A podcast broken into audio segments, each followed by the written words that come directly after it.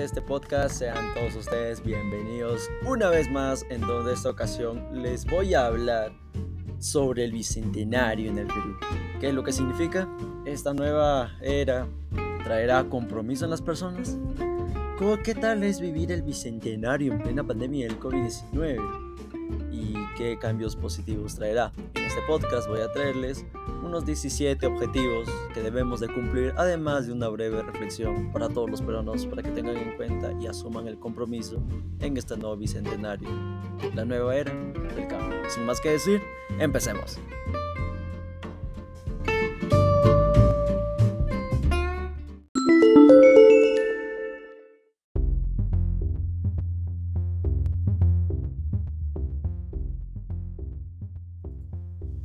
Avances hay muchos y ustedes, chicas y chicos del Perú, ya los pueden ver día a día. Por ejemplo, cada vez hay menos bolsas de plástico en los comercios y más gente optando por la bicicleta como medio de transporte.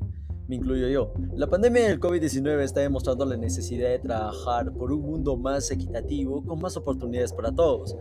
Pero todavía falta mucho por hacer, como lo ha demostrado el coronavirus, ese virus que nos ha cambiado la vida a todos y que nos recuerda la importancia de que cada persona que habita el planeta pueda contar con agua limpia, buenos servicios de salud, casas adecuadas, buena educación que prepara a niñas y niños para la vida, internet, empleo digno, entre otros aspectos.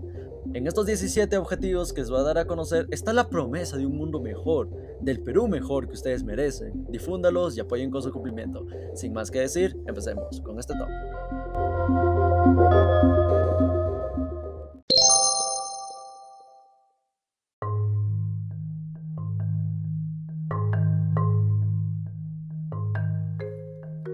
Bueno chicos, empezando con este top, está el fin de la pobreza. En el Perú, en promedio, 21 de cada 100 personas viven en situación de pobreza.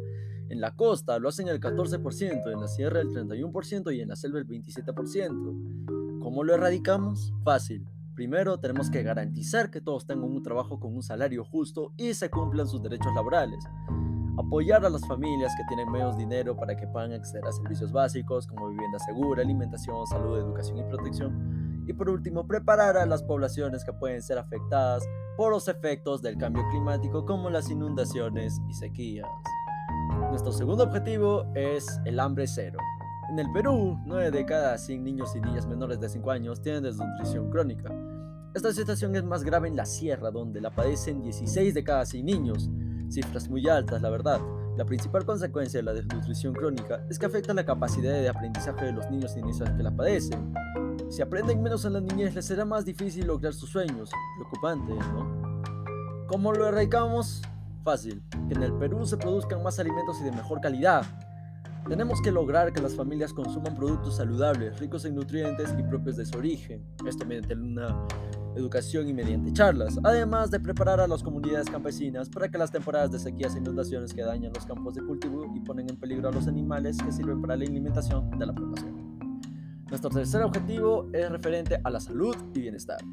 En el Perú, por cada 100.000 nacidos, mueren 68 mujeres al dar a luz o en las primeras semanas después del parto. Pero no solo mueren las madres, se sabe que mueren 12 bebés antes de cumplir el primer mes de vida, por cada mil que nacen vivos. Muchas de las mujeres que mueren son adolescentes, pues 15 de cada 100 adolescentes son madres. Por su corte edad, la mayoría de estos embarazos son peligrosos. La buena salud de una persona es el resultado de diversos cuidados que se inician desde antes de que esté en el vientre de su madre. La planificación familiar, el control adecuado del embarazo, el parto bien atendido, las vacunas completas y la buena nutrición y la primera infancia son la base de la buena salud. Por ello, es importante que 1. Los adolescentes se les brinda educación sobre sexualidad, así como información y consejería para evitar embarazos no deseados. Las mujeres embarazadas, los recién nacidos, los niños y las niñas pasen por sus controles médicos, así puede detectar a tiempo cualquier problema de salud. Además, todas las personas reciban atención médica y tengan los medicamentos, vacunas y tratamientos cuando lo requieran. Finalmente, tenemos que prevenir enfermedades o epidemias como la hepatitis B, el SIDA, el dengue, la tuberculosis, el coronavirus, etc. Nuestro cuarto objetivo es la educación de calidad. Todos los niños y niñas del país deben tener la oportunidad de recibir educación de calidad. Es un derecho y una necesidad para el desarrollo del país. Para lograrlo es necesario que en las zonas urbanas y rurales de costa, sierra y selva, todos los niños y niñas reciban educación de calidad inicial, primaria y secundaria y culminen en el colegio a la edad temprana. dar mayor capacitación a los profesores para que enseñen mejor, aumentar el número de docentes y escuelas en las que se enseña el idioma de la comunidad y también el castellano. Finalmente, que todas las escuelas tengan servicios básicos como agua potable y electricidad. Este es un tema muy difícil de lograr, especialmente actualmente por la pandemia, pero con ganas y con el nuevo compromiso que debemos de tomar, va a ser muy posible hacerlo. Nuestro quinto objetivo es la igualdad de género. Muchos hombres son violentos con las mujeres porque se creen superiores y más fuertes. Piensan que ellas están para servirlos. Eso lo aprendieron en sus casas y a veces en la escuela. Algunas mujeres también creen que eso es lo normal. Son sumisas y toleran la violencia, pero eso no debe ser así. Cuando una mujer es víctima de violencia, le es más difícil desarrollar plenamente sus talentos y aportar al desarrollo de su familia y de su comunidad. Por eso, en casa, el colegio y la comunidad, todos debemos de trabajar para acabar con todo tipo de violencia y discriminación contra las mujeres y niñas, que las tareas del hogar se distribuyan entre hombres y mujeres, que las niñas y mujeres expresen su opinión, que las mujeres participen en la vida política del país, que niñas, niños y mujeres y hombres tengan igualdad de oportunidades de desarrollo, mejorar las oportunidades de las mujeres para tener trabajos Nuestro sexto objetivo que hemos puesto en este top es el agua limpia y saneamiento. En el Perú, 25 de cada 100 hogares no tienen acceso a la red de agua potable y 31 de cada 100 no tienen un cuarto de baño. Para garantizar estos servicios, el Estado peruano se ha comprometido a 1 que todos tengan acceso a agua y desagüe en sus hogares. Tenemos que vigilar la calidad de agua para reducir la contaminación, promover entre los vecinos el buen uso del agua y la limpieza de sus comunidades, además de proteger y restaurar los ecosistemas relacionados con el agua. Esto pueden ser bosques, montañas, humedales, ríos, lagos, etc. Nuestro séptimo objetivo es la energía asequible y no contaminada. El Perú, 5 de cada 100 hogares no cuentan con electricidad. Esta situación empeora en las zonas rurales donde no tienen electricidad 12 de cada 100 hogares, algo muy preocupante. ¿Imaginas cómo es vivir sin electricidad? ¿Crees que te acostumbrarías? Para que en el país todos puedan tener electricidad, nos hemos comprometido a 1. Llevar energía a todos los lugares del país. Crear artefactos que consuman menos energía. Trabajar en investigación y desarrollo de fuentes de energía que no contaminen el medio ambiente y sean renovables. Tenemos que tomar todos este gran compromiso. Nuestro Octavo objetivo es el trabajo decente y crecimiento económico. En el Perú, solo 81 hombres y 64 mujeres de cada 100 en edad de trabajar se encuentran empleadas. También se sabe que 26 de cada 100 niños realizan trabajo infantil. Sin embargo, como muchas personas que pasan en esta situación, debemos de tomar conciencia y debemos de ejecutar este objetivo. ¿Cómo lo ejecutamos? Siguiendo estos pasos. 1. Ofrecer oportunidades de trabajo seguras que motiven el desarrollo de las personas. Promover el trabajo digno y en condiciones seguras. Garantizar que los recursos naturales sean respetados y protegidos durante las actividades económicas. Prevenir y acabar con el trabajo forzado y el trabajo infantil de todas sus formas. Nuestro noveno objetivo es la industria, innovación e infraestructura. Las áreas rurales del Perú, solo 18 de cada 100 personas de 6 o más años de edad puede conectarse a Internet. El acceso a la tecnología es parte de la inclusión social y de otorgarles igualdad de oportunidades de desarrollo a todas las personas, en especial en época de pandemia. Ahorita estamos viendo estas falencias. ¿Cómo lo logramos? Tenemos que tomar el objetivo de 1. Garantizar que todos tengan acceso a Internet y a nuevas tecnologías, especialmente aquellos que viven en regiones menos desarrolladas. Tenemos que realizar investigaciones para conocer las necesidades específicas de cada población y mejorar la tecnología para que responda a sus necesidades. Finalmente, desarrollar infraestructuras sostenibles para apoyar el desarrollo económico y el bienestar de todas las personas. Ya saben, aparatos tecnológicos accesibles para todo el mundo. Nuestro décimo objetivo es la, reducción de las desigualdades. En el Perú, la desigualdad de oportunidades afecta más a las personas que viven en situación de pobreza. Es decir, cuanto más te afecte la pobreza, tienes menos oportunidades de desarrollo.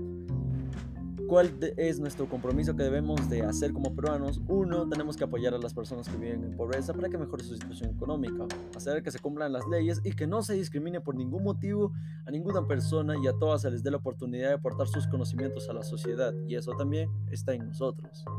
Nuestro objetivo número 11 es sobre las ciudades y comunidades sostenibles. Nosotros tenemos que cambiar una situación en la cual mucha gente vive en casas inhabitables. No poseen seguro, no, no poseen una buena infraestructura y en cualquier momento se pueden llegar a caer. ¿Cómo erradicamos este problema, tenemos que tomar el objetivo y tenemos que ser conscientes en garantizar que todos vivan en casas bien construidas y que tengan electricidad, agua y desagüe, ya saben, los servicios básicos. Que en las comunidades las personas se organicen para mejorar la calidad de sus viviendas y prevenir las consecuencias de cualquier fenómeno natural. Nuestro objetivo número 12 es referente a la producción y consumo responsable.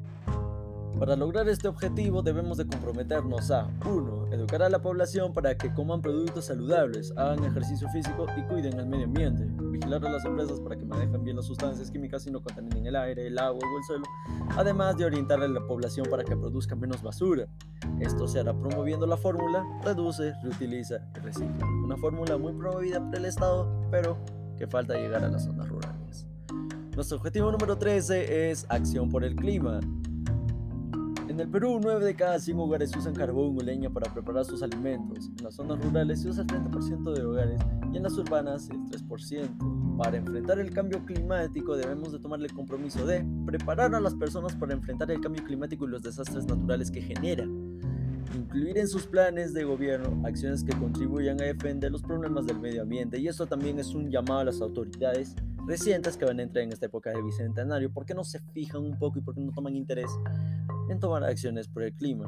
Además, se debe de destinar dinero a las acciones que se hacen para cuidar el medio ambiente. Nuestro objetivo número 14 es referente a la vida submarina.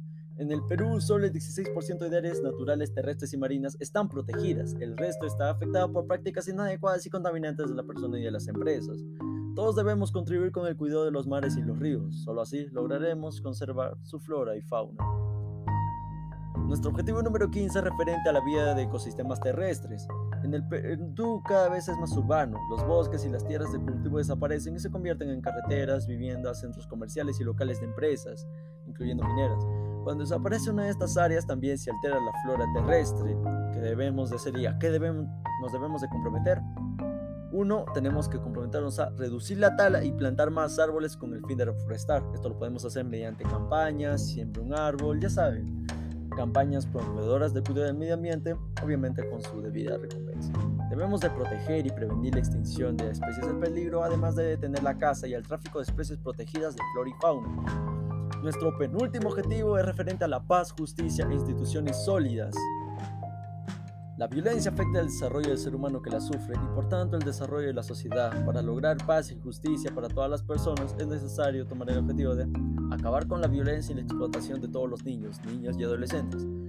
Mejorar las instituciones públicas para que ayuden mejor a las personas que sufren violencia y podemos confiar en ellas. Ya saben, agilizar los procesos de muchas instituciones actuales que ayudan frente a estos temas. Y nuestro último objetivo es formar alianzas para lograr los objetivos. Para lograr que todos los objetivos se cumplan, debemos de tomar el objetivo, todos, tanto miembros importantes de empresa, del Estado, tanto como nosotros, de garantizar la asignación de recursos económicos para el cumplimiento de estos objetivos, involucrar a las personas e instituciones que trabajan en temas relacionados al desarrollo social y económico, y proveer de información estadística para planificar y evaluar el trabajo que se realice. Esto para lograr estos 17 objetivos para un Perú mejor.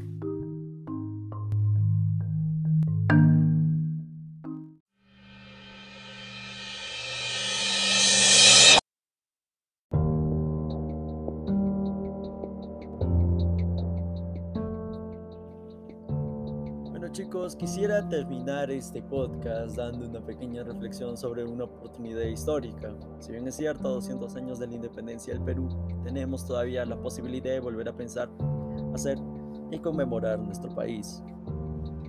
Investigando me di cuenta que desde que se fundó el proyecto especial bicentenario de la presidencia y del Consejo de Ministros se tuvo la posibilidad de elegir entre dos caminos. El primero y más evidente para todos era el de pensar el bicentenario como una gran fiesta que se conmemoraría el 28 de julio del 2021 por las razones que hace 200 años nos fueron dadas. El segundo era entender este hito histórico como la gran oportunidad para imaginar juntos el país que queremos ver y emprender el camino para hacerlo realidad, a fin de llegar al 2021 seguros de que hay mucho que conmemorar mucho también que reforzar y construir. A pesar de las dificultades que esto supone, es esta última ruta la que decidimos transitar y la que yo decido transitar les pido a ustedes que también lo hagan, y es que no podemos ignorar las señales que nos muestran un país fragmentado, corroído por la corrupción y la devastación del medio ambiente, en el que las personas se resisten a respetar a aquellos que piensan diferente, y en donde uno de cada tres peruanos no confía en el otro. Sabemos por nuestra historia que un país no se libera si no se confronta aquello que lo tiene sometido. El camino a la conmemoración de nuestro bicentenario está lleno de ciudadanos de pie a pie, inspirados en Tupac Amaru, Bastidas, Mariano Melgaro, José Olaya, que desean un Perú cada vez más libre y unido. Es una ruta que se edifica minuto a minuto con cada uno de los 20.000 voluntarios que hay en todo el mundo y que este gran movimiento está generando. A todo el Perú que está escuchando este podcast, le pido que tomen un compromiso para construir cada vez más una historia de cómo una comunidad formó parte del proceso independentista y defiende con orgullo un lugar en la historia. El bicentenario obviamente tendrá otras emblemáticas y grandes ceremonias de conmemoración, pero sobre todo tendrá espíritu común y compromiso, también palabras, acuerdos y encuentros. Esta es la gran oportunidad que esta ocasión histórica nos pone al frente, la de entablar una nueva conversación sobre el Perú que queremos ser. Esto es nuestro tercer ciclo de vida republicana y descubrir que todos deseamos lo mismo, aunque lo digamos de distintas maneras. La consecuencia de esta gran conversación será la construcción de un nosotros que haga de nuestra diversidad el engranaje que nos mantiene unidos. Imaginar es siempre al inicio de algo grande, así como las obras más ambiciosas están hechas de miles de pequeñas acciones, nuestro país será inmensa obra que, con talento y esfuerzo, construimos día a día más de 30 millones de peruanos. Eso ha sido todo chicos, espero que esta reflexión les haya hecho pensar y sobre todo les haya convencido de tomar esta parte del compromiso. Somos la nueva generación, la generación del Bicentenario, y como ello debemos de presentar un gran cambio si queremos el Perú sea un país mejor.